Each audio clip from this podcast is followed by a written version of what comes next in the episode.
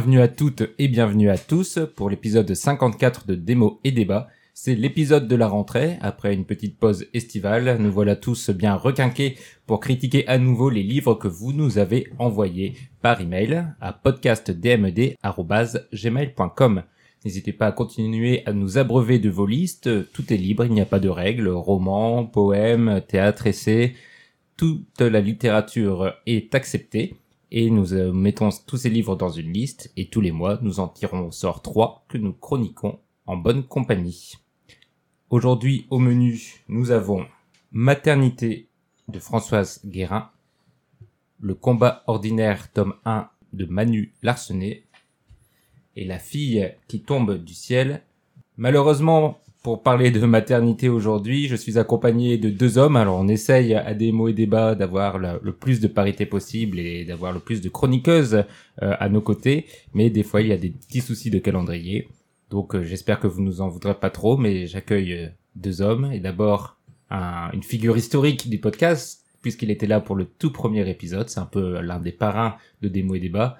Bonjour Guillaume. Bonjour. et un nouveau. Bonjour Ellie. Bonjour. Quelle est ta phrase du mois, Ellie? Euh, Ma phrase, ma citation est plus qu'une phrase, euh, pleine de ponctuation d'ailleurs. Euh, ça va me servir de teaser pour ma recommandation euh, à la fin, et j'en dis pas plus pour l'instant. Euh, il s'agit de Yanis Xenakis, juste pour le contexte, qui parle de son travail et de ses œuvres qui s'appelaient Polytope, premier son et lumière qui mêlait architecture, installation lumineuse et sa composition. Et allons-y. Être sensible aux phénomènes lumineux surtout naturel. Foudre, nuages, feu, mer étincelante, ciel, volcan. Préférez le vertige que crée l'abysse du ciel étoilé lorsqu'on y plonge notre tête en oubliant la terre où reposent nos pieds. En fait, tout ce qui, dans la lumière, est proche de la musique par ses côtés les plus abstraits. Forme, mouvement, intensité, couleur, étendue. Les imaginer, les combiner, les entrechoquer, les faire évoluer comme les paysages lumineux des galaxies. De la musique lumineuse pour les yeux, symétrique à la musique sonore pour les oreilles. Merci Ellie. Guillaume, quelle est ta phrase? C'est joli. Euh, j'ai m'amusé parce que euh, j'ai un grand prof une fois qui m'a dit euh, personne euh, ne lit Marx dans le texte. Donc j'ai envie de dire personne ne lit Zweig dans le texte. Text. Ah. Und dann ist es nicht eigentlich verflucht Non, je déconne.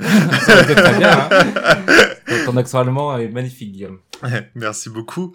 Euh, donc, c'est une citation de Zweig dans, euh, que j'adore, dont je me, je, me, je me remémore euh, souvent des fois quand je vois des, des gens qui pensent être un peu trop intelligents dans, dans le domaine dans lequel ils travaillent. Et c'est dans le joueur d'échecs euh, donc c'est un joueur d'échecs qui vient de la campagne et qui découvre euh, du jour au lendemain qu'il est brillant et qui surpasse tout le monde. Et puis, n'est-il pas diablement aisé, en fait, de se prendre pour un grand homme quand on ne soupçonne pas le moins du monde qu'un Rembrandt, un Beethoven, un Dante ou un Napoléon ont jamais existé? Ce gaillard ne sait qu'une chose, derrière son front barré, c'est que depuis des mois, il n'a pas perdu une seule partie d'échecs.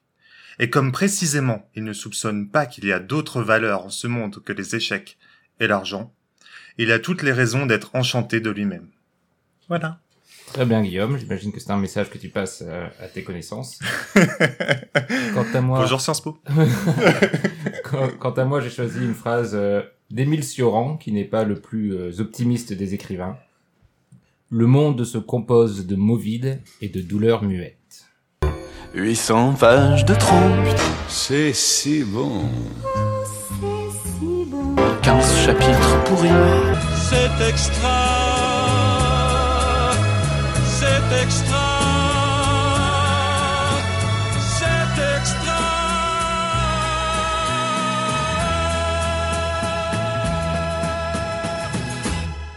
On va pouvoir passer aux critiques en commençant par Maternité de Françoise Guérin, Kelly va nous présenter. Euh, alors, allons-y. J'ai peur que le résumé soit soit très court, soit très long. Euh, vous pourrez compléter au besoin. Euh, mais en fait, pour faire simple, on suit une jeune femme assez brillante, cadre supérieur, et tout le tralala. Un tantinet névrosé, on le découvre petit à petit, qui décide brusquement d'avoir un bébé. Euh, bon, la grossesse et la naissance et les premiers mois suivant la naissance se passent pas exactement de manière rêvée. C'est pas le conte de fées, la maternité heureuse euh, qu'on nous vend le plus souvent. Et ben on va suivre euh, cette héroïne Clara dans ses, premières galères, euh, euh, dans les traumas qu'elle va devoir affronter, euh, qui est que l'enf- l'enfant à naître fait ressurgir son rapport au corps, euh, les, les- les blessures tapis, euh, insoupçonnées même, euh, qui, qui peuvent ressurgir quand on se pose la question d'éduquer un enfant, etc., etc. Euh, résumé assez court parce que ça se suffit à soi-même, je trouve. Mhm. Il n'y a pas énormément d'événements. On va suivre plutôt l'intimité du- d'une femme, d'une mère en devenir, et surtout sa psyché. Et est-ce que ça t'a plu? Euh, oui, oui, oui, ça m'a beaucoup plu. Euh, je, celui qui m'a le plus plu dans nos trois lectures. euh, De très, Pas de très spoil, loin. pas de spoil. Ah, est-ce que... il m'a plu, de manière absolue et indépendante de toute comparaison. euh, non, il était intéressant, euh, déjà, dans, enfin, du point de vue littéraire. Euh, c'est le premier livre que je découvre, que je lis, qui se passe à, à la deuxième personne du singulier. Ça doit pas être un procédé inédit non plus, mais euh, là, en l'occurrence, l'auteur choisit de s'adresser directement à l'héroïne, euh, notamment pour qu'on s'identifie plus facilement au personnage, que on se mette un peu plus facilement dans sa peau. Euh, aussi parce que ça fait écho à certaines manies de, l'héroïne, euh, je n'en dis pas plus, ce serait spoilé. Euh, mais voilà, petit twist aussi grâce à ça. Et bah, ça marche, je trouve, cette deuxième personne du singulier, tutoyer son personnage, en l'occurrence, dans ce cas précis, parce que ça va quand même traiter beaucoup de psychologie, de psychiatrie presque, euh, si, si on va jusque-là. Euh, et, et, et du coup, j'ai un peu perdu euh, le fil, euh, pardon Mehdi. Ouais, on- T'inquiète pas, j'imagine qu'on reviendra de toute façon sur les différentes thématiques. Euh, Je vais peut-être demander à Guillaume si son premier avis sur le sur le livre. Euh, je suis partagé. En fait, je, je, je me mets des étoiles dans la tête et je me demande si je suis à 2,5 ou à 3. Donc, est-ce qu'on peut dire Sur combien? aimer ou pas aimer? Sur 5 D'accord. Sur 5. Ça va. Euh, D'un côté, le, le bouquin a le mérite d'exister dans le sens ça commence mal. non, non, c'est pas méchant, dans, dans le sens où je, je reconnais une certaine qualité que j'ai j'ai pas su apprécier. Par exemple, euh, voilà, euh, c'est la deuxième personne, c'est du tu. Après, peut-être le fait que beaucoup d'auteurs aient pas fait de tu, c'est parce que justement ça marche pas. Euh, ensuite, c'est très froid. euh, on est presque dans la. Enfin, ça, ça se sent que c'est un bouquin de psy en soi. Enfin, c'est. Ça se voit que c'est pas un bouquin d'écrivain, c'est très bien écrit, mais moi franchement, euh, j'ai pas réussi à le finir euh, complètement. Enfin, à la Oh, fin, j'ai oh feuilleté les pages. Ah, ah, ah, je cherchais le prénom de l'enfant pour être sincère parce que j'étais en mode euh, c'est pas possible quoi. Elle a un prénom. Ah, ça c'est génial. Bon, on en parlera après. ça. mais voilà. euh, pour, euh, Ah ça on peut, on Ça, peut. Ouais, pas oui. C'est pas un livre à spoil. oui. Vas-y, Ellie. Enfin si quelqu'un le lit un jour, il pourra chercher, trouver à la page 375 le prénom. Nous ne donnerons juste pas le nom lui-même parce qu'il y a aussi un petit twist. euh, Et j'ai trouvé ça mignon, intelligent, euh, sans, sans grand plus. C'est vrai. Mais oui, on Et apprend le prénom pré- de l'enfant très très tard. C'est ça. Et bah, moi j'ai trouvé ça, je l'ai pas réalisé en fait avant que le prénom ne- n'intervienne. ouais, parce que j'étais dans la peau de, Ouais. de l'héroïne et bah, je me mettais à sa place. Elle a une distance. Enfin, Mm. Elle cherche à combler la distance. Elle euh, sait pas quoi faire de cet enfant. Euh, c'est c'est un objet un peu alien pour elle euh, dans les premiers mois en particulier. Et bah, en fait, ne découvrir son prénom euh, que si tard, euh, quand l'héroïne elle-même hein, se rappelle que bah voilà, c'est un enfant qui a un nom. J'ai trouvé ça assez frappant. Ça fait partie des petits trucs qui ont marché sur moi. Moi, j'ai beaucoup aimé le, le livre aussi, que j'ai trouvé vraiment intéressant. Euh, comme Ellie, je pense à peu près pour les, les mêmes raisons. Même si je pense qu'il faut quand même le dire, c'est un livre qui est pas facile d'accès à lire, parce que je trouve qu'il a ce personnage est tellement antipathique euh, et c'est nous-mêmes parce que c'est une femme qui a beaucoup de névrose. Au début, je pensais que ce serait un, un livre sur la maternité, la difficulté de la maternité. C'est une grosse partie du livre, mais on comprend très vite qu'en fait, les problèmes du personnage sont même en dehors de la maternité, et, plutôt même dans, son rapport avec sa propre mère, donc sur la maternité précédente. Et donc on a un personnage qui est euh, extrêmement dur, euh, notamment dans son rapport aux autres, qui euh, se comporte de manière qui prend toujours les pires décisions et qui euh, qui dit les pires trucs, notamment à son mari, où il y a des, dialogues vraiment durs à lire, où quand on se met dans la peau des personnages, on a un sentiment de rejet, et c'est d'autant plus intéressant qu'elle utilise la deuxième personne, puisque c'est c'est nous la personne qui incarnons entre guillemets ce personnage extrêmement antipathique et dur. Et et donc je trouve que lire pour moi parfois il y a certains passages où euh, j'avais envie de fermer le livre et de me dire non mais j'ai pas envie de j'ai pas envie de savoir la suite, j'ai pas envie de voir où ça va aller parce que en plus il y a, un petit bébé dans le lot donc toujours un petit peu peur que ça finisse très très très mal. Euh, euh, notamment dans son rapport physique parfois avec le- l'enfant ou avec euh, ce qu'elle en fait. Et du coup, force est de constater, expression affreuse que j'utilise néanmoins, euh, que le livre a eu un effet puissant euh, sur moi, euh, notamment parce que je pense qu'il est extrêmement bien écrit. Mais je je considère quand même que il, faut le prendre avec des pincettes. En tout cas, s'y plonger en étant un peu solide sur certains points. C'est même dérangeant, je dirais, sur ça. Pardon, je t'ai coupé la parole, Ellie, mais c'est même dérangeant. Désolé. Oui, c'est même dérangeant sur euh, pas mal d'aspects. Je trouve que, en fait, c'est des choses qu'on n'a pas forcément envie de lire. C'est pour ça que je dis, il a le mérite d'exister dans le sens où je pense qu'il n'a pas d'équivalent, euh, ou en tout cas pas beaucoup d'équivalent dans la littérature, en tout cas française. Euh, ce fait du, du rejet d'être mère et, et, et, et le côté dérangeant aussi, par contre, euh, vraiment sur l'écriture et même sur le sur le plot, on va dire un peu sur la manière. Le, les personnages antipathiques un peu c'est aussi euh, ces cadres sup euh, qui savent pas ce qu'ils veulent qui donnent tout au travail. Euh, ce personnage brillant euh, qui qui fait tout euh, pff, euh, on a- enfin elle, elle affiche pas beaucoup de défauts en fait à part même son mari en fait il est juste parfait quoi. Enfin t'as envie de dire euh, ah, Alors le mari, clairement, ouais, ça, il... bon, c'est un artifice euh, Oui.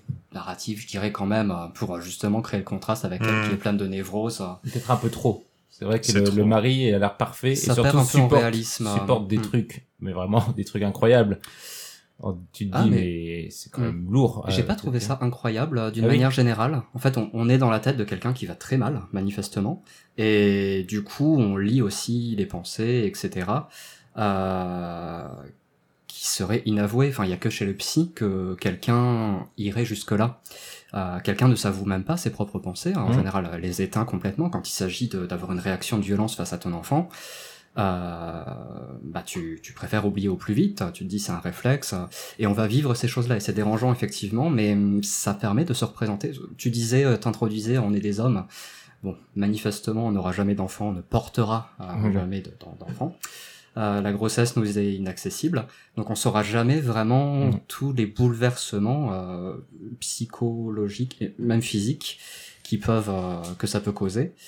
Et, et voilà, donc des pensées dures, euh, parfois à l'instinct, etc. Ça, ça arrive forcément.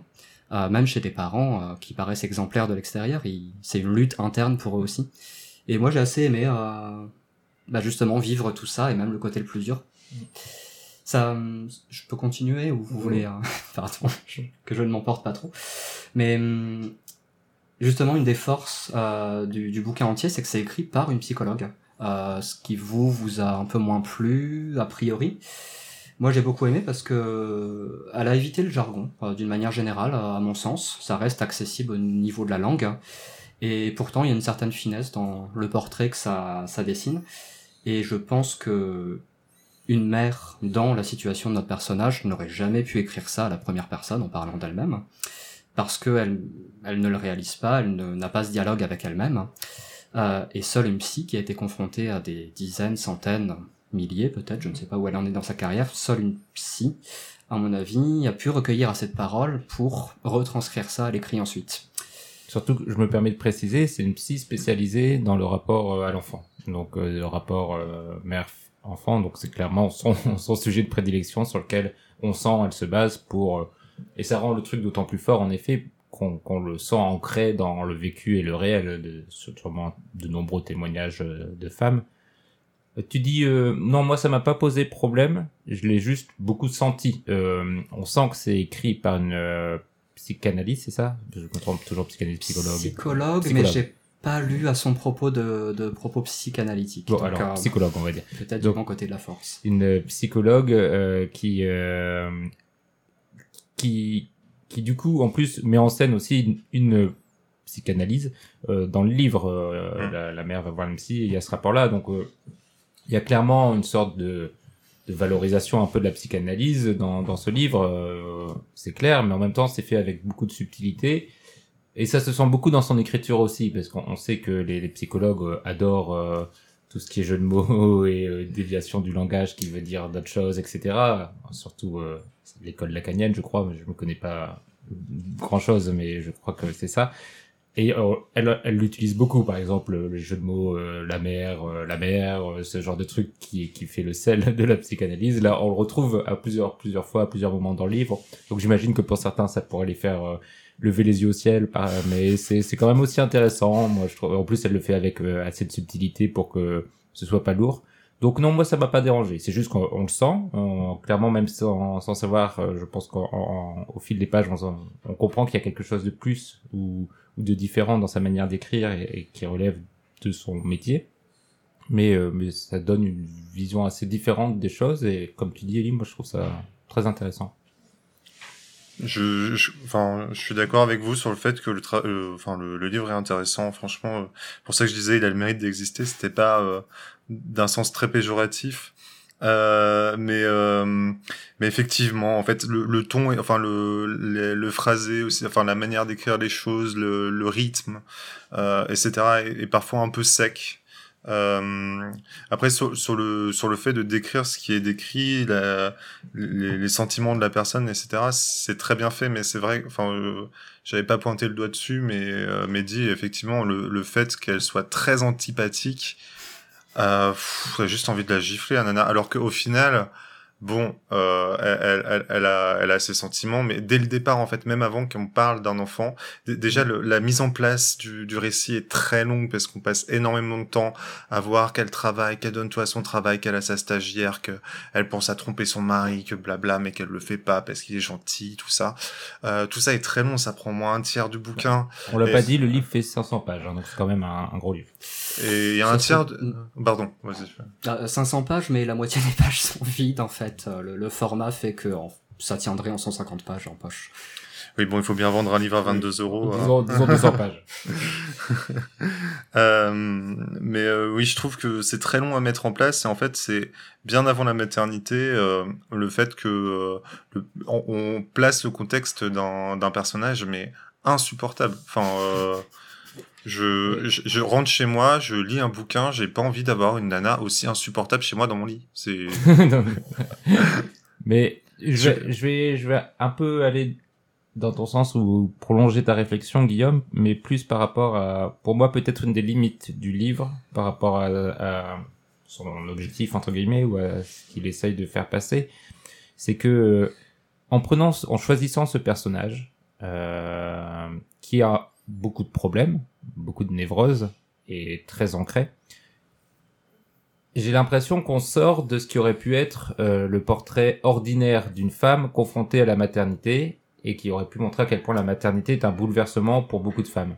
Là, j'ai eu souvent l'impression qu'en fait, c'était le personnage qui était déjà très très malade sur plein de points euh, pathologiques et du coup, tout semblait euh, exagéré par rapport à ce personnage et ne m'a pas donné l'impression de lire un livre sur qui puisse être généralisé ou qui, qui puisse me donner un avis sur comment les femmes, ou évidemment il y a autant de maternité que de femmes, mais euh, celle-là quand même des, des problèmes tellement particuliers qu'on se dit que c'est un cas unique, un cas qui a Mm. besoin de beaucoup d'aide et c'est très intéressant, mais du coup je me demande si ça affaiblit pas un peu ce que le livre peut nous apporter sur, de manière plus générale, euh, les impacts négatifs et néfastes de la maternité, parce qu'on se dit que euh, oui, évidemment que ça allait mal se passer, vu tout, tout le bagage psychologique qu'elle portait. Ouais, là j'avoue que je serais assez d'accord que c'est peut-être un petit échec du livre que de, de montrer un, un combat plus ordinaire. Ah, ah. Euh, parce qu'effectivement, bon, cette femme a des pathologies euh, assez lourdes avant même d'enfanter, etc. Euh, et légèrement extraordinaire. Je pense que ça se discute quand même. Euh, à mon avis, ce, genre de pathologie est surtout parce que ça peut déclencher, enfin, ce que euh, la maternité peut déclencher à ce moment-là, faire ressurgir, etc. C'est probablement beaucoup plus commun qu'on ne le pense, mais bah, personne ne se promène avec euh, une carte. Bonjour, je vais chez les psy pour telle pathologie euh, dans la rue. Et pour la question de la maternité, on peut transposer à beaucoup d'autres problèmes. Euh, je sais pas, t'as été battu dans ta naissance. Voilà, du coup, en spoilant un peu, elle n'a pas eu une enfance très heureuse, donc ouais. c'est quand même en lien. Sans aller jusqu'à une telle gravité, beaucoup peuvent s'y retrouver, je pense. Ou pour d'autres euh, traits de caractère, son hyper-rationalité et du coup les conséquences que ça a dans ses relations humaines. Euh, mais le livre ne, ne permet pas d'élargir effectivement, sauf à faire l'effort soi-même de se dire peut-être que. Mm. Ou d'avoir été confronté en fait à des jeunes mères euh, qui manifestement étaient en difficulté, et, etc. Et je me demande même si finalement, ce qui, moi, ce qui m'a peut-être le plus intéressé dans ce livre, finalement, c'est moins son rapport à l'enfant qui est tellement troublé qu'il est difficile à, à interroger, euh, que son rapport avec ses parents et notamment sa mère. c'est ça. Et, et, et, là, le livre est vraiment formidable, je trouve, parce que euh, il, il, il, retranscrit bien le lien parfois étrange qu'il peut y avoir entre euh, des personnes et leurs parents, puisque elle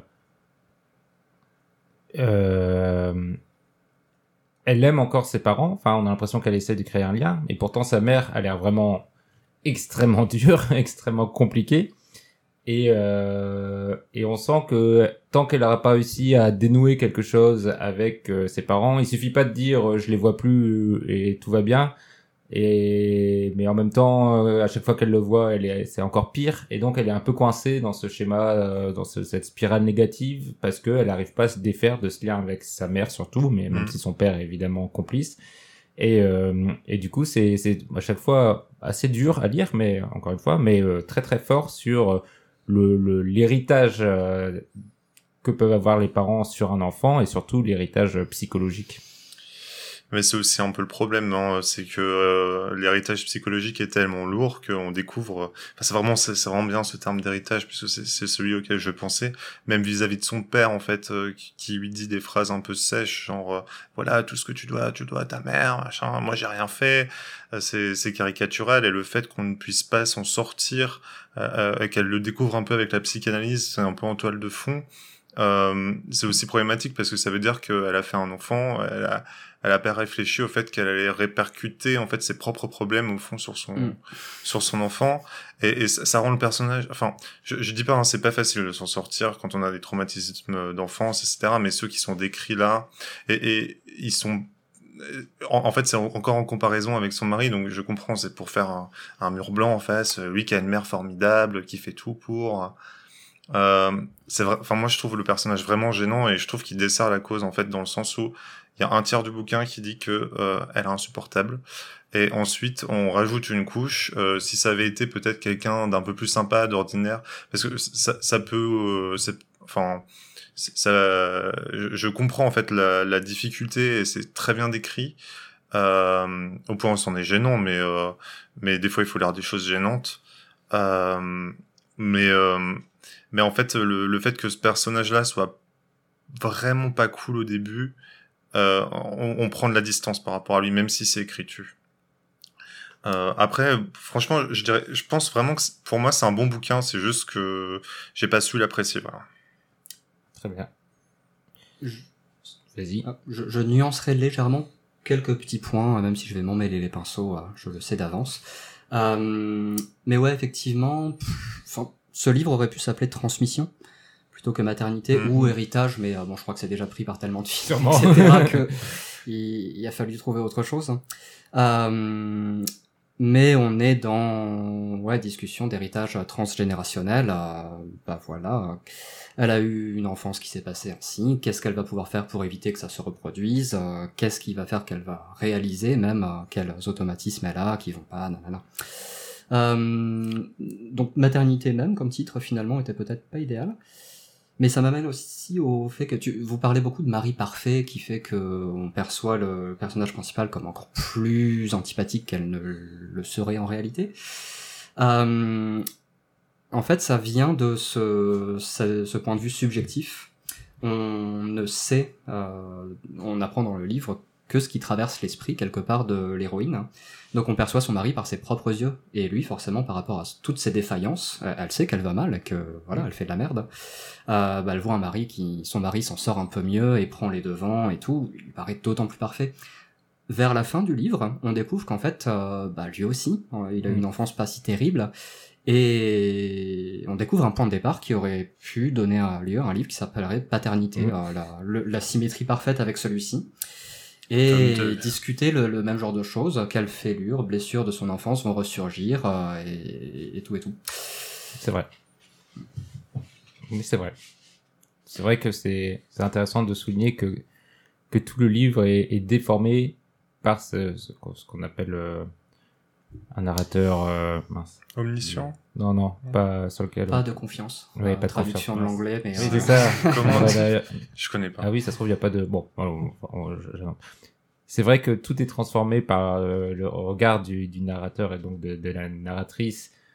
C'est compliqué à dire puisque c'est donc le lecteur, euh, étant donné que c'est la deuxième personne, mais on voit tout à travers euh, ses yeux. Et comme tu dis, Ellie, du coup, c'est à très juste titre, le mari est d'autant plus parfait qu'elle, euh, en fait, euh, est dans une logique autodestructrice où euh, elle, elle, elle se voit comme une moins que rien et avec un, un mélange de jalousie, d'envie, tous les autres lui semblent plus parfaits, plus beaux, etc. et meilleurs qu'elle.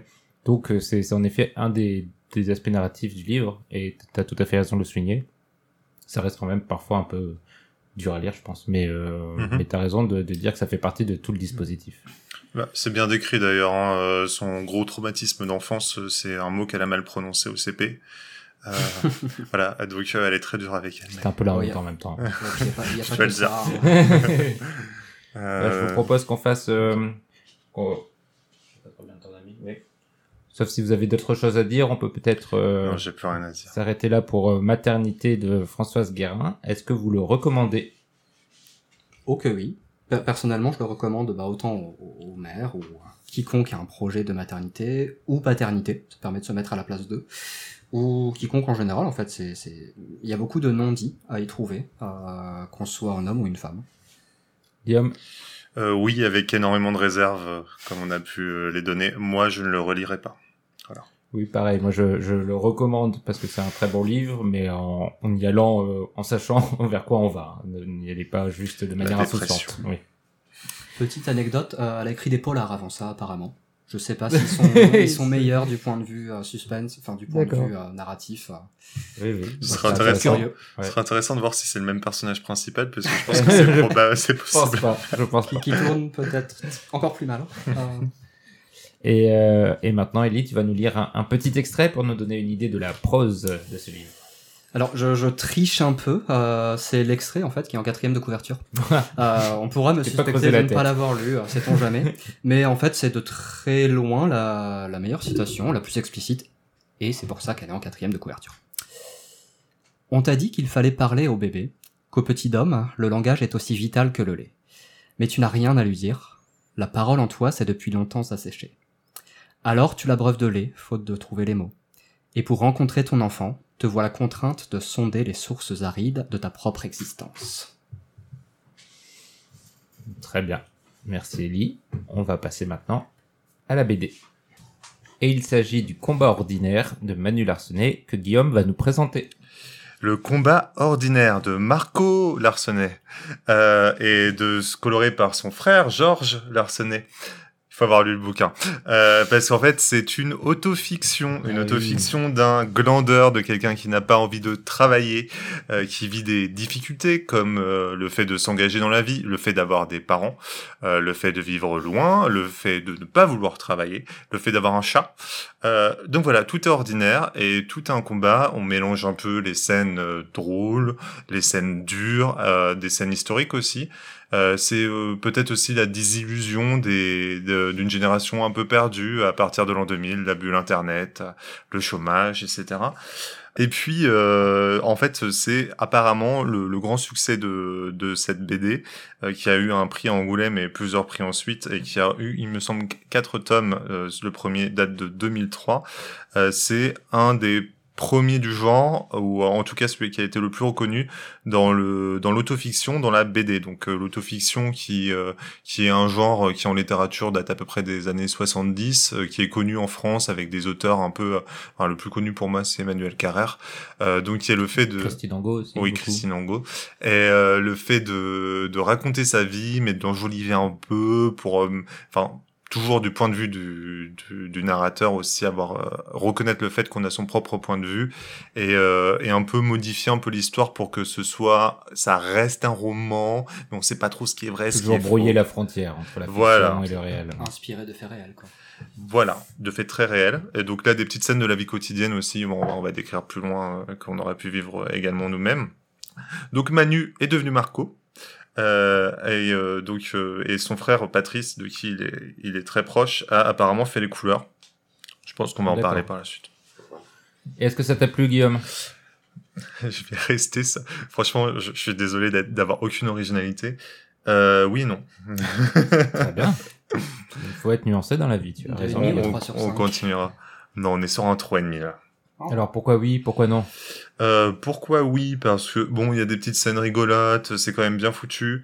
Euh, y a, c'est à la fois sans prétention et au final, je, je- j'ai commencé à regarder des choses sur internet et comme c'est un peu le premier du genre, il y a eu des recherches avec des gens qui ont pensé des choses qui sont certains, qui vont- certainement beaucoup plus loin que ce pensait euh, euh, Manu Arsenet à la base. Euh, et, euh, et en fait, même au niveau du dessin, c'est plutôt sympa. Euh, non, parce qu'il n'y a pas d'histoire en fait. C'est Bon, une façon de voir les choses. C'est le premier tome sur, tu disais 4. Sur quatre. donc, tu qui sont un peu alors moi je, je peux intervenir parce que j'ai lu les, les quatre j'avais déjà lu euh, le combat ordinaire euh, avant de le tirer au sort et euh, c'est vrai que c'est un peu considéré comme un des grands classiques euh, de la BD française récente Euh, il a cartonné avec ça Manu Larsenet maintenant c'est un des grands noms de, de la BD française et euh, ils sont quand même un peu tous dans la même veine, euh, Guillaume. Donc, euh, je pense que votre avis sur l'unique premier tome donne déjà une bonne idée de ce que vous penserez de l'ensemble de l'œuvre. Mais en effet, elle se tient sur que quatre tomes et c'est un tout euh, assez cohérent. Ellie, qu'est-ce que tu as pensé de ce premier tome? Je l'ai beaucoup aimé, j'ai pas de notes. Euh, en particulier, euh, je l'aurais pas lu spontanément, honnêtement, euh, que ce soit pour sa couverture ou son nom ou quoi que ce soit. Euh, je l'ai beaucoup aimé malgré tout, c'est l'assez classique euh, discussion du passage à la vie adulte et toutes les petites galères que ça peut euh, auxquelles ça peut mener. Euh, tout le monde ne peut pas se retrouver dans le tableau qui est dressé en entier, mais je pense que chacun peut piocher quelques-unes un de ses propres combats ordinaires, justement, que ce soit dans bah, sa relation à ses parents, la distance qui peut s'installer avec eux, euh, relation amoureuse et engagement quand tu commences euh, ta vie adulte, euh, le boulot, effectivement, euh, et bah, perdre la foi au boulot, etc. Euh, ça m'a parlé, en fait, un peu tout ça, légèrement, je dirais. Ça n'a pas été transcendé non plus, autant par le propos que par le dessin. Mais j'ai trouvé ça assez fin malgré tout, complet comme tableau aussi. Finalement, tous les problèmes du passage à la vie adulte dans les temps modernes sont évoqués d'une manière ou d'une autre. Passage à la vie adulte, il y a une trentaine d'années. Hein. Ouais, mais justement, aujourd'hui, on est... enfin, On est c'est- Des adolescents Voilà. L'âge adulte commence à 30 ans, quoi. Jusqu'à 30 ans, euh, tu te cherches encore un peu. Et bah, lui, il est à la fin de son adolescence, on va dire, euh, Son prolongé, ou au début de sa vie adulte, euh, pérenne, hein, quelque Ça. part. Par vie adulte, je pense qu'on pense surtout à l'installation, entre guillemets, au moment où tu dois faire des choix, créer une famille, euh, avoir une maison et un emploi stable, tout ça, tout ça. Un C'est un personnage qui n'y est pas encore, qui en est à la frontière et qui, euh, qui en a peur. Moi, en effet, j'aime beaucoup aussi le, combat ordinaire, euh, pour les raisons que vous avez citées, et notamment, euh, tu as raison, Guillaume, le, la, simplicité qu'il y a dans, dans cette histoire, dans ses traits, dans ses personnages, qui sont tous à la fois extrêmement banals et en même temps... euh, à qui il arrive euh, les trucs qui arrivent à tout le monde et, et, et cette BD l'utilise très bien. J'aime beaucoup sa patte graphique, presque qui assume le, le cartoon sur des sujets euh, difficiles, euh, notamment dans les représentations des expressions du personnage quand il fait ces fameuses crises d'angoisse où son visage a presque tendance à disparaître et il y a un truc d'un peu à la fois angoissant et étrange euh, qui marche bien, je trouve, qui, qui, qui fait bien rejaillir la paralysie de ces moments-là. Donc c'est un personnage qui a des crises d'angoisse fréquentes, un des thèmes principaux du de la BD. Et euh, et à côté de ça, il arrive en effet à dresser des portraits euh, assez beaux et assez forts, euh, parfois là où on l'attend pas. euh, on peut parler de, du, vieux papy qui se révèle être différent de ce qu'on pensait. On peut parler de, ses parents. Il y aura aussi une galerie formidable d'hommes dans des chantiers. ça, ce sera surtout dans les, les autres tomes.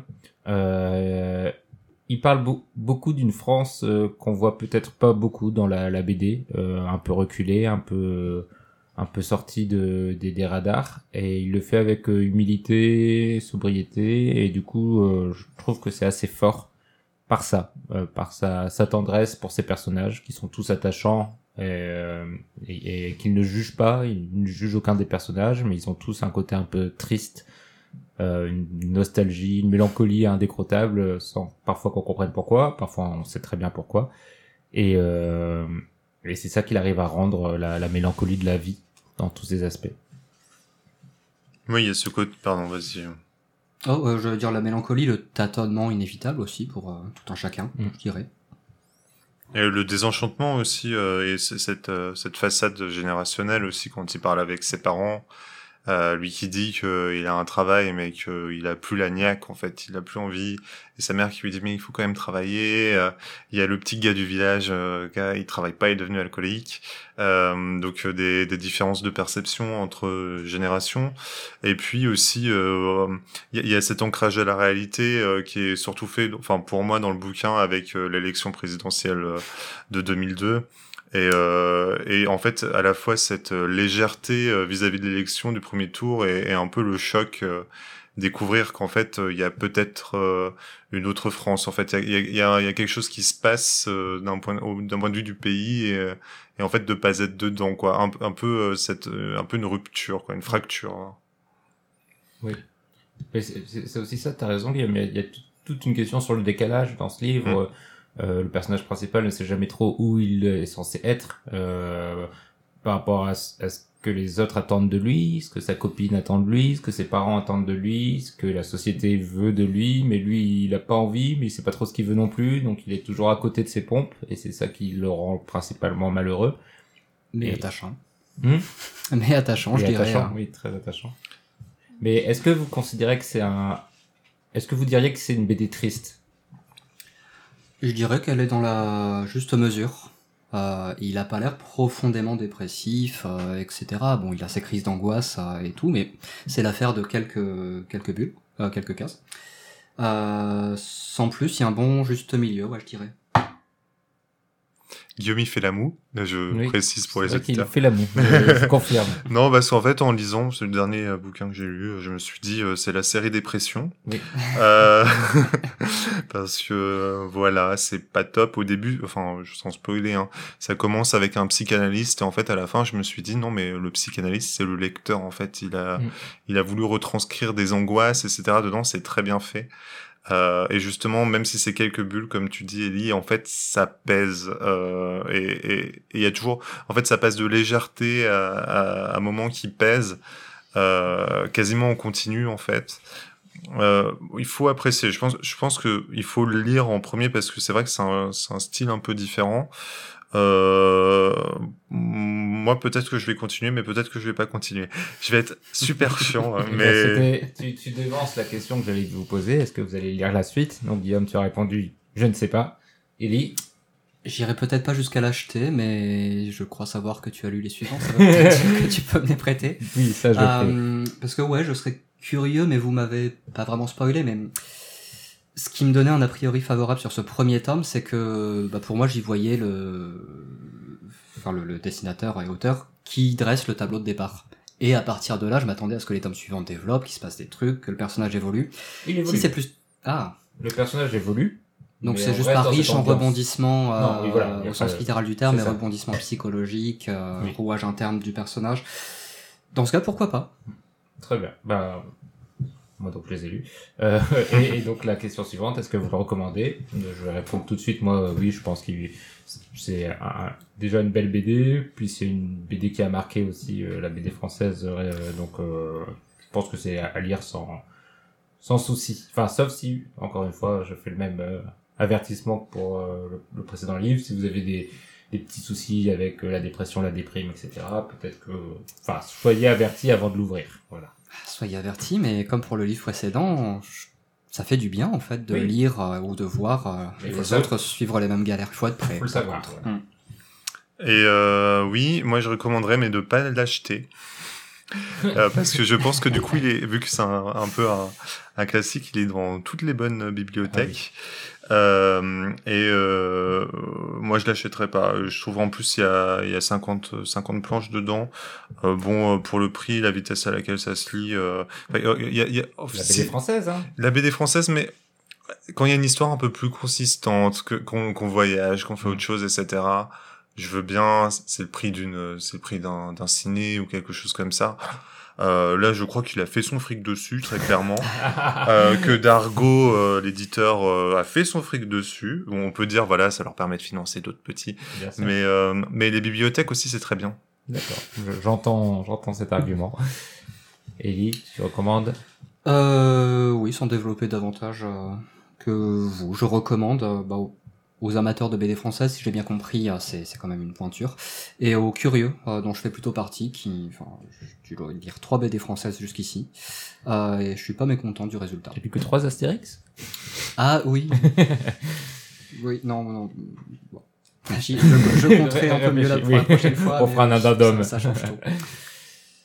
Guillaume, est-ce que t'as trouvé un extrait? Oui. Oui, alors vas-y. Il a trouvé un extrait. Bah, je vais donner le contexte. Euh, donc, il est chez ses parents, euh, scène un peu bateau, sa maman qui lui fait des reproches sur le fait que ses vêtements sont pas repassés, etc. Il voit son père, blablabla, bla, bla, bla, truc un peu bateau, et puis il se dit, bon, je vais me coucher, j'en ai marre. Et, euh, là, il découvre une photo de son père en Algérie. Et il lui dit, tu ne m'as jamais parlé de la guerre d'Algérie? Et là, ses deux parents de répondre en, en commun, parce qu'il n'y a rien à en dire. Et euh, je trouve que c'est un bel exemple de, de l'alternance entre des scènes brutales et, et des scènes bateau en fait, et aussi le, le fait qu'il y ait, il y ait des tabous sur certaines choses et qu'on peut pas parler de tout avec sa famille. Voilà.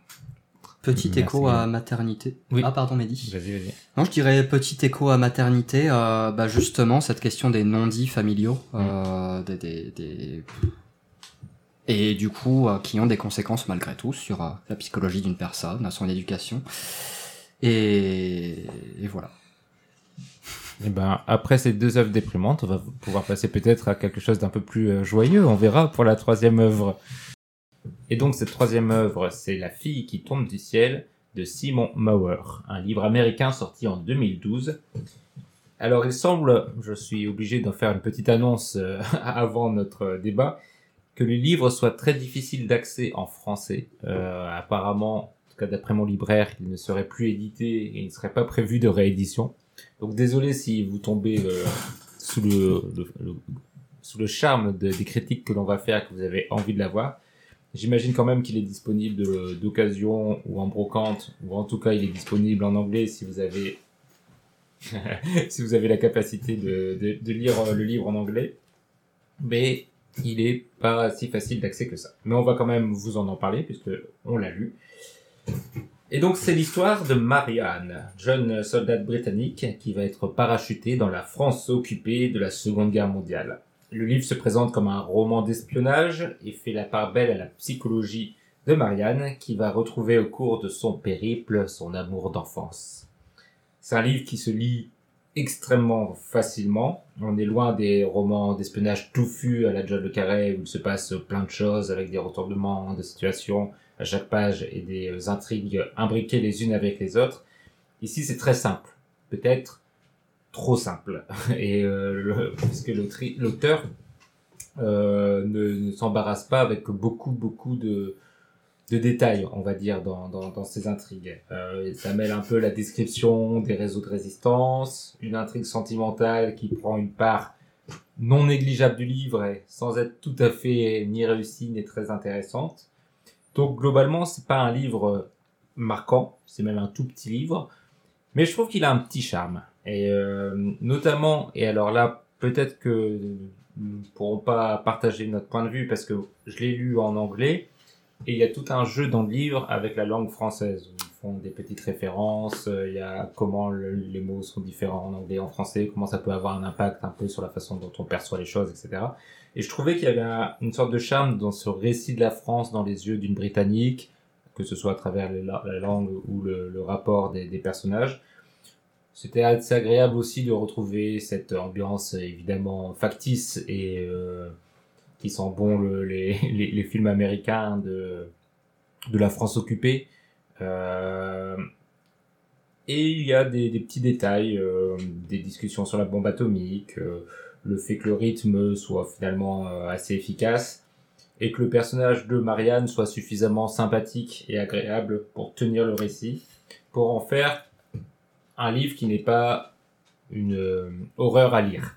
Mais c'est quand même, il faut le dire, je pense, un, ce qu'on appelle euh, péjorativement et sans que ça ait grand sens, un roman de gare, c'est-à-dire une lecture et, euh, facile, mais qui peut être sympathique et légère, surtout par rapport à un livre comme Maternité dont on parlait juste avant. On n'est pas du tout sur le même registre. Donc, euh, je n'irai pas jusqu'à dire que ça m'a plu, mais ça n'a pas été une souffrance de le lire. Contrairement à toi, Ellie, j'ai l'impression. Oui, mais je peux attendre que Guillaume soit passé, ou alors on alterne, je ne sais pas. Non, euh, passe la négativité et j'ouvrirai un couloir de bonté. Vas-y, Ouais. Je préférerais conclure, euh, conclure sur ma négativité, mais tant pis. Je, je serai plus convaincant que vous, et, et voilà. Il faut de la lumière Euh, au bout du non, tunnel. T'as dit que c'était pas une horreur à lire, mais pff, moi je l'ai ressenti comme ça, hein, ça a été pénible euh, à lire, en précisant que je l'ai lu en français. Donc tout ce dont t'as parlé, j'en ai pas profité, j'ai suspecté que bah, les qualités littéraires aient totalement disparu à la traduction. Euh, bon, on parle est un grand mot, mais oui, on parle d'un livre anglo-saxon qui est très anglo-saxon dans son style, c'est-à-dire qu'il en a pas. Euh, bah, il est plat, il va droit au but. C'est oui, euh, sujet, verbe, complément, un point du début à la fin. Euh, Marianne mais était belle. à peu de choses près. Elle portait des bas de soie. C'est ça. Euh, non, et ces bas de soie, justement, m'amènent à mon principal point négatif, et je développerai pas le reste, a, il y en aura pour trop longtemps. En fait, ce, ce bouquin est vendu comme un roman historique, qui sacre aussi, célèbre aussi le courage féminin. C'est, euh, attends, j'ai lu ça, je sais plus d'où je sors ça, mais un hommage rendu aux 39 femmes qui, entre 41 et 44, ont été parachutées en France par les services secrets anglais. Je crois que c'est au tout départ. hein, C'est euh, peut-être au tout départ où la quatrième de couverture doit mentionner ça quelque l'intro. part et il y a plein d'autres euh, critiques. je me permets, je me permets de te couper là, Ellie, parce que je peux rajouter un truc sur ça, c'est que c'est même inspiré d'une histoire vraie. Mm. Et c'est inspiré d'une Mm. véritable euh, euh, parachutiste. Oui. Donc Mm. vraiment, il y a tout ce côté, en effet, comme tu l'as dit, euh, célébration de... Voilà. Du coup, ça promet ça. Ça promet le roman historique où tu vas quand même apprendre, même en tant que Français, quelques ressorts de la résistance française, de bah justement qu'est-ce que les Britanniques venaient faire là et comment ils s'y prenaient pour espionner, nanana, et travailler avec la résistance. Donc ça, c'est une première promesse. Et deuxième promesse, euh, cette célébration du courage féminin, enfin un roman presque féministe. Et j'ai été mais horriblement déçu sur les deux. Pour ce qui est du roman historique, a priori, je pourrais presque le pardonner si c'était euh, s'il y avait que ça. Euh, mais on n'apprend rien, quoi. C'est très superficiel. là. Euh, on va te citer quelques noms, quelques anecdotes, quelques faits comme ça, sans creuser rien du tout. Pour exemple, euh, on te cite le nom de telle posture de tir. On t'explique juste pas comment les personnes se tiennent. On en t'explique. comme euh, par hasard, ça aura un, ce sera important à la fin du Bah, en livre. plus, oui, ça- tous ça- les, les Mm. leviers narratifs. euh, ça aurait pris deux lignes et quand tu parles quand tu fais un roman historique, tu donnes du contexte, t'expliques, tu creuses ces choses-là, Mm. c'est ce que le lecteur cherche quelque part. euh, enfin, moi, c'est ce que j'espérais trouver.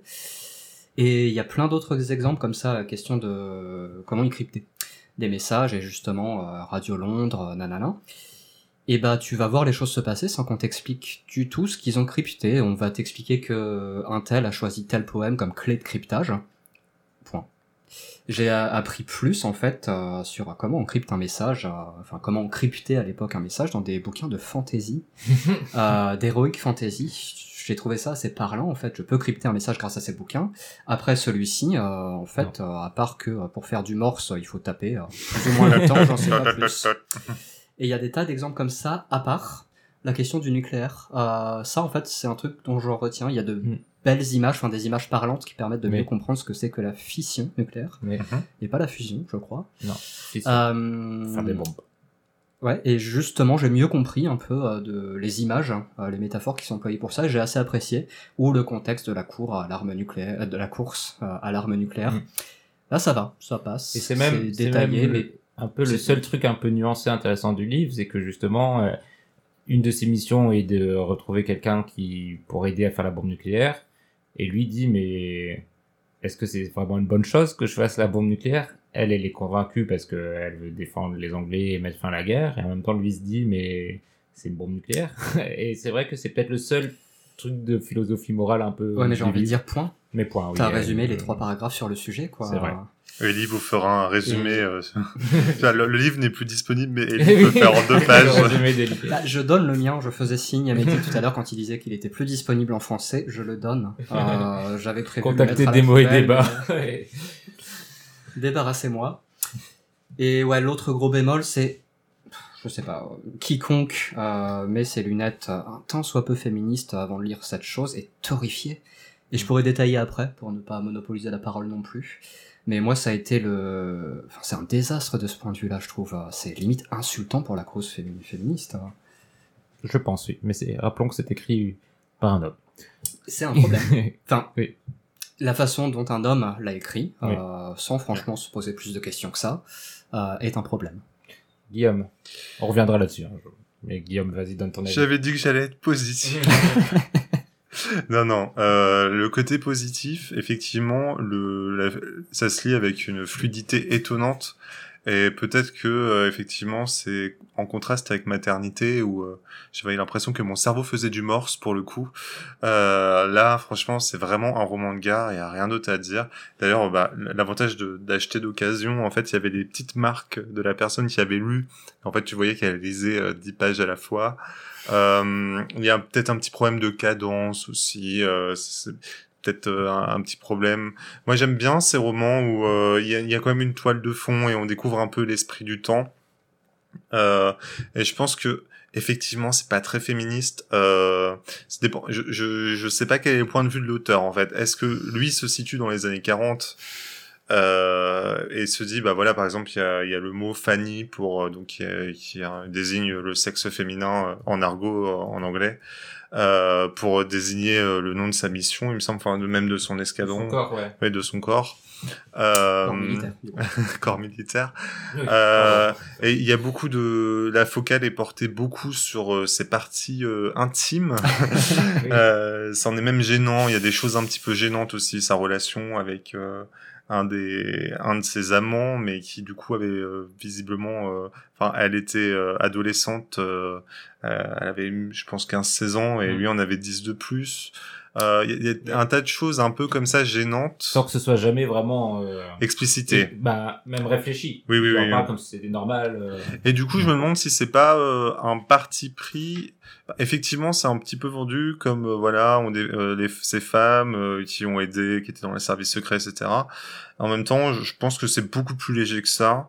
Et, et j'aime bien ce genre de roman où t'as un contexte, t'es même des films, euh, t'as un, un contexte, tu ressens un peu le contexte. Il y a un petit truc un peu marrant qui m'avait fait rire, mais je, je crois que j'avais déjà lu ça ou vu ça quelque part d'autre. C'était euh, les espions en fait qui parlaient mal le français. On disait que c'était des Belges et des Belges flamands. Euh, j'avais déjà vu ça quelque part en fait, donc euh, je pense qu'il y a quand même un peu de recherche, euh, contrairement. Enfin, euh, certes c'est léger, mais euh, mais c'est, moi je trouve ça quand même pas mal. Euh, après c'est vraiment un roman de gare. Il y a pas, il faut pas s'attendre à un grand polar parce que c'est un, puis c'est un, et puis on sait euh, le, la trame donc. euh, tout le long on se demande mais c'est qui le traître Euh, Voilà, c'est juste, euh, c'est simple. Je me demande même pas vraiment en fait. parce que c'est- Oui, moi j'ai découvert qu'il y avait un traître à la fin et je m'étais pas plus posé de questions que ça jusque-là. Non, ouais. La, la seule question, c'est est-ce qu'elle va réussir sa mission et est-ce qu'elle va et lequel de ces deux amants elle va choisir? Voilà, c'est ça la seule question pendant tout le bouquin.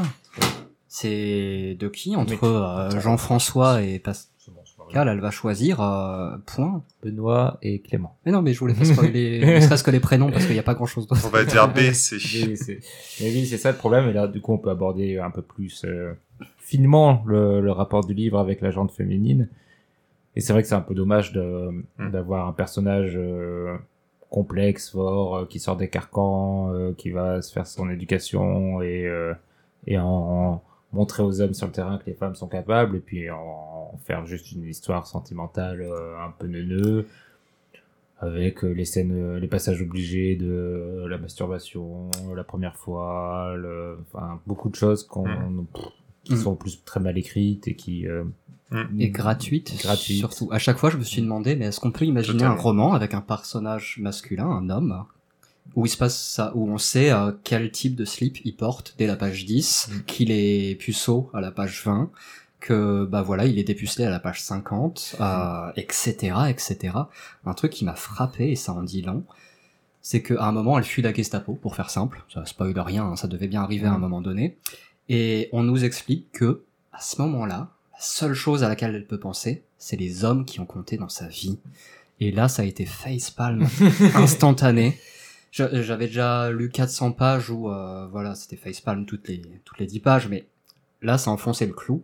On nous explique que dans la fuite, il y a les, les boches derrière elle, sa vie est en danger, etc. Elle va penser à ses deux prétendants, plus ou moins. avec qui Et il à se passe son pas père. grand chose en plus, hein, donc même Ouais. pas des, même pas Mais l'amour ça- de sa vie. Et il va même jusqu'à expliquer qu'elle pense à son père, dont on n'a quasiment pas entendu parler depuis le bouquin. Hein. Mais là, c'était important de dire que voilà, homme qui Mm. ont compté dans Homme. sa vie, donc il y avait aussi son père.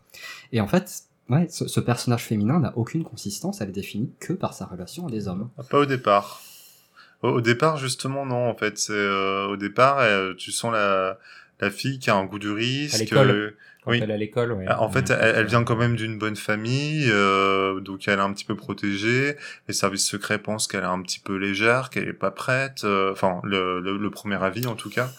Euh, et en fait, au début, au début, on sent que quand même, elle a de la poigne. euh, Il y a quelque chose quand même. Elle va chercher. euh, elle, elle est consciente plus ou moins. De, enfin, elle, elle- elle le découvre aussi au long du livre, mais elle, est aussi consciente euh, du fait qu'elle prend un risque. Et, et au départ, au contraire, je trouvais que au tout départ, hein, vraiment, euh, de, Oui, oui. Puis elle au tout début, les hommes. c'est ça. Elle est, mais c'est le livre qui est construit comme ça. Il se veut être un livre sur une femme forte. Donc Mm. il nous la présente comme ça, Au tout début. mais sans jamais la faire vivre comme ça, comme tu dis. euh, Parce que, euh, mais toi tu parlais de, de cette fuite. Moi, ce qui m'a vraiment marqué, c'est qu'à chaque fois qu'elle rêve, elle couche avec tous les hommes de, de sa vie. Donc euh, il y a des transferts qui se font dans sa tête et euh, elle- je crois qu'il y en a deux dans, dans le livre, mais à chaque fois c'est le même et c'est toujours du sexe. Et, et tu Mais- te dis bon ben en fait il est, oui, il, il sait pas vraiment ce que c'est une, une femme et à quoi ça pense une femme et du coup il en fait. euh, ce qu'on attend, c'est-à-dire euh, une histoire insipide sentimentale. Ça, pour le coup, pour, euh, ouais, pour le coup, c'est très très raté. Vous avez d'autres choses à dire? Je propose qu'on peut-être qu'on s'attarde pas trop non plus. sur- Je donne aussi le bouquin, si jamais. Et maternité aussi. Non, pas d'autres points. Autre chose à dire. Oh, si tu me laisses chercher dans mes notes, je pourrais trouver, mais je crois que c'était l'essentiel. Ouais, bon, on va, on va, on va s'arrêter là alors. La question, je la pose quand même. Est-ce que vous le recommandez? non. Bien sûr que non. Euh, franchement, je me voyais le jeter au papier, hein, et finalement, comme il est plus disponible, euh, je, je le recommande à quiconque euh, veut exercer son esprit critique sur la question de... euh, enfin, L'éternelle question, est-ce qu'un homme peut écrire un bon personnage féminin? Ma réponse est oui, hein, euh, mais pas lui. Ouf. Alors, on, était sur un 2, sur 5 euh, sur maternité, un 3,5 euh, sur la BD, on est sur un 3 sur 5. Euh, non, mais c'est, c'était vraiment la session de la déprime, je suis désolé. Euh, donc, euh, bah, je dirais non, parce qu'il est plus dispo et que, bon, pff, ça vaut pas trop le coup. Oui, non, moi non plus. hein, c'est, je l'ai- je- comme je l'ai dit, vraiment, si vous voulez une lecture facile, euh, ça peut, Mais- mais, il y en a qui Tout ça le- peut plaire, mais Il y a d'autres Oui, mais tout le monde ça. a un bouquin euh, qui traîne dans un coin qu'il n'a pas lu Oui, bah, c'est lui, qui vaut mieux que ça. donc, donc euh, non, je le recommande pas. Euh, donc euh, c'est une critique unanime qui ne vous recommande pas La fille qui tombe du ciel, mais on va quand même vous lire un petit extrait. Je ne te crois pas. Cela ne fait aucune différence. Que tu y crois ou non, les faits s'en moquent. Ils ne reposent pas sur la foi. Elle regarda autour d'elle, le jardin avec les vieux platanes, leurs troncs en tenue de camouflage et leurs feuilles frissonnantes, les immeubles qui encadraient le square. Quelques-uns n'étaient plus que des carcasses vides, mais ils étaient toujours debout. Comme la ville, meurtrie par les bombardements, mais bel et bien là. Et il suffirait de frapper deux morceaux de métal l'un contre l'autre pour que tout se volatilise en un instant? Voilà qui dépassait son entendement. Et maintenant ils savent tout sur Clément et moi. C'était irréel, un concours de circonstances imprévisibles qui créait une explosion minuscule mais terrifiante. Elle le regarda avec une expression plus douce pour faire oublier sa colère antérieure. Tu te souviens de ce jeu que j'appelais entre le marteau et l'enclume? Vous jouiez à la balle et je devais me mettre au milieu pour la rattraper?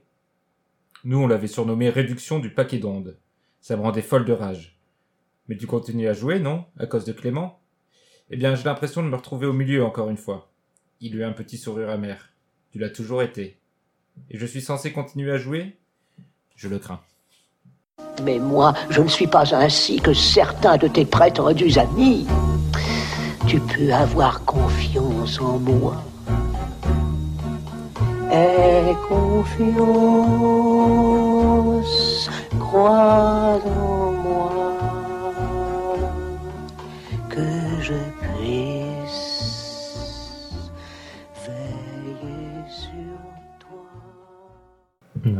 donc là il y a eu le jingle. Et nous voici pour l'avant-dernière partie du podcast, les recommandations. Dans cette partie, mes chroniqueurs sont libres de recommander tout ce qu'ils souhaitent, et c'est Guillaume qui commence. Oui, alors euh, je suis un grand fan de podcast comme vous et moi. Euh, donc euh, j'ai découvert euh, cet été un podcast sur Maurice Chevalier, euh, qui est bah, une grande star française, mais qui au final euh, Oublié. n'est pas très actuelle, euh, Mm. complètement oubliée. Donc une série ex- euh, vraiment excellente, très bien faite, euh, qui est sur France Musique. Et je vais donc citer une petite chanson que je connaissais, mais je savais pas que c'était de Maurice Chevalier, et je l'ai en tête depuis quelques un- depuis quelques temps. Et aussi parce que c'est pour casser un peu le, le côté déprimant euh, euh, de, des livres qu'on était en train de lire. Et euh, sachant que Maurice Chevalier était un grand angoissé, et qu'apparemment il avait le stress avant chaque, enfin il, il faisait limite une panique avant chaque concert. Je vous- c'est dans c'est une chanson qui s'appelle Dans la vie faut pas s'en faire. Ah oui. Je fais ma plus belle voix.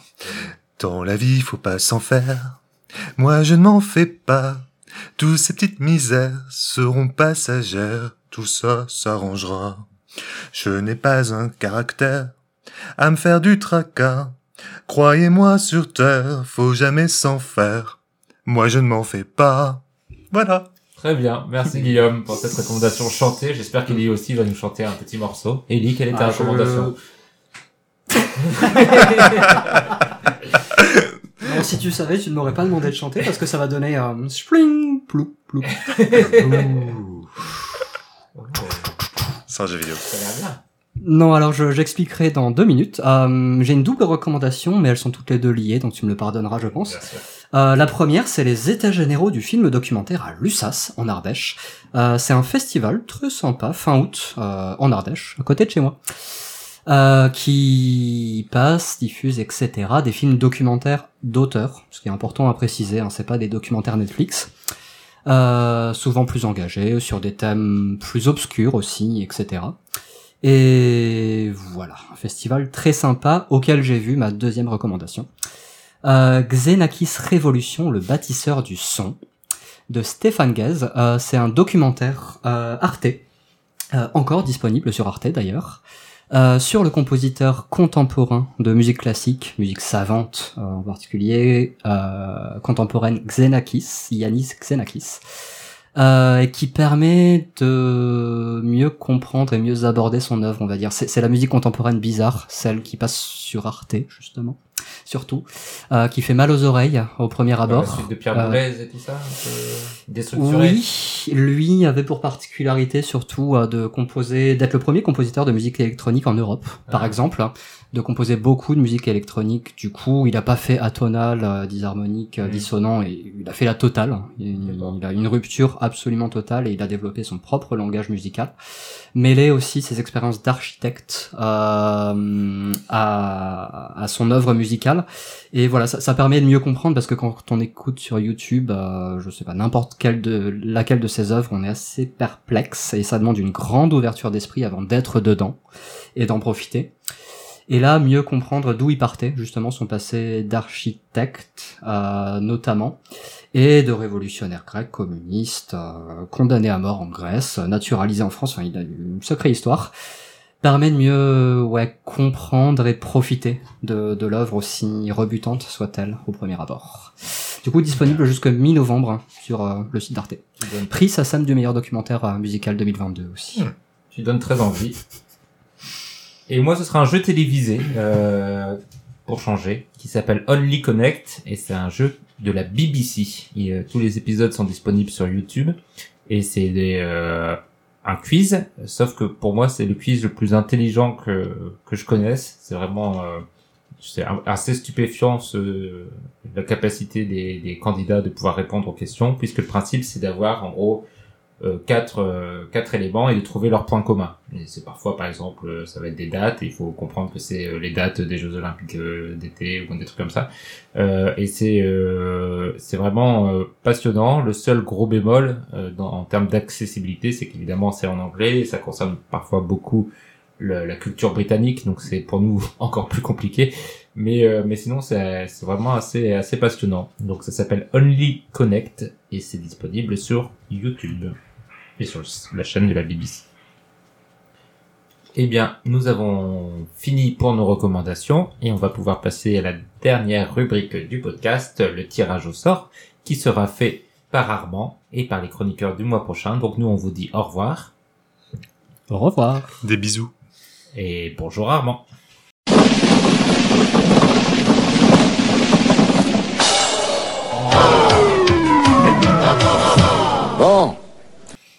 Merci Mehdi, on se retrouve donc pour le tirage au sort du prochain numéro. Je serai et je suis actuellement accompagné de Marine, bonjour Marine, Bonjour. et d'Alice, bonjour Alice. Bonjour. J'espère que vous allez bien, on va procéder donc au fameux tirage au sort. Pour commencer, nous avons, ou nous aurons, ou nous n'aurons peut-être pas, puisque je rappelle que vous avez toutes deux et moi-même, nous avons un veto qui nous permet de nous opposer n'importe quel ouvrage, donc faut être stratégique. Un livre français, très original, de 1950, 315 pages, écrit par Marguerite Duras. Un barrage contre le Pacifique. Bah, génial. Ça, ça veut dire génial, je mets mon veto, ou génial, je mets pas de veto? Ah non, pas de veto.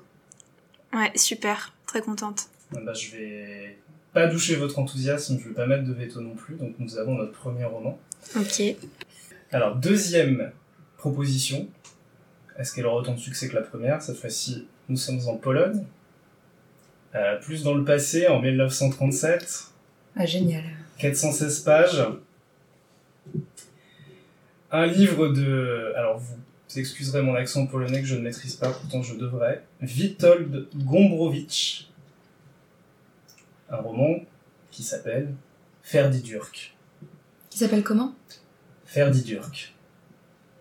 Ou Ferdidurke. Je n'en sais rien. C'est un nom, Ferdidurk c'est un patronyme. Euh, c'est un patronyme de roman, je ne sais pas si c'est un patronyme, c'est un seul mot, Ferdidurk. Est-ce que vous voulez lire Ferdidurk Moi, j'aurais tendance à dire non, parce que vu le pays et la date, ça doit encore parler de guerre ou de Shoah, donc euh, D'accord. j'aurais tendance à mettre mon veto. Donc si tu mets ton veto, il n'y a pas de discussion possible. Même si Alice, même si moi nous voulions le lire, nous n'allons pas le lire. Ok, non mais vous voulez le lire? Non, on ne doit pas te dire, c'est toi qui, en ton âme et conscience, décide de mettre ton veto. Combien de pages il fait déjà? 416 pages. Moi, je mets mon veto.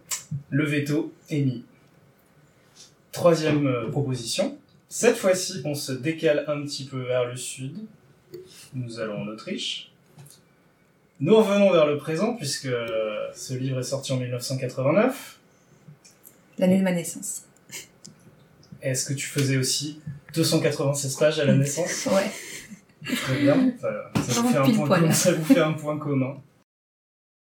Un livre écrit par une certaine Elfriede Jelinek. Le livre s'appelle Lust. Est-ce que vous voulez, enfin, est-ce que vous voulez, est-ce que, je veux pas te vous voyez, Alice, est-ce que tu veux lire Lust Oui, pourquoi pas. Donc pas de veto. Pas de veto particulier. Euh, je vais pas mettre de veto non plus. Donc nous allons lire Lost. On passe à la bande dessinée pour avoir notre troisième et dernier livre. Euh, première bande dessinée que je vous propose, assez contemporaine, puisque c'est paru l'année dernière. 196 pages. Peut-être que les auteurs vous diront quelque chose, puisque au dessin, j'imagine, Monsieur Blanc, et à l'écriture, Monsieur Jean Covici. Euh, une bande dessinée qui s'appelle Le Monde sans fin. Est-ce que, euh, Alice, tu veux lire Le Monde sans fin ou est-ce que tu t'opposes au Monde sans fin? Ah non, je veux lire Le Monde sans fin. Tu veux lire Le Monde sans fin Eh ben, Ça tombe bien parce que moi aussi, je n'aurais donc pas utilisé mon veto et toi non plus. Il n'y a que Marine qui a fait euh, usage de, de ce don. Mais c'est tout à, tout à ta liberté après tout. Ah, Euh, je me je- sens dictatrice là. Je- c'est c'est- c'est- c'est ta, ta considération des choses, mais euh, c'est c'est le jeu, tu as le droit de t'en servir, tu t'en es servi. Euh, bien joué, j'imagine. Euh, je vous rappelle donc ce que nous allons lire tous les trois pour le mois prochain. Euh, un barrage contre le Pacifique de Marguerite Duras, Lust de Elfriede Jelinek et Le Monde sans fin de Blin et Jean Covici. Et il ne me reste qu'à vous souhaiter bonne lecture. Merci Armand. Merci.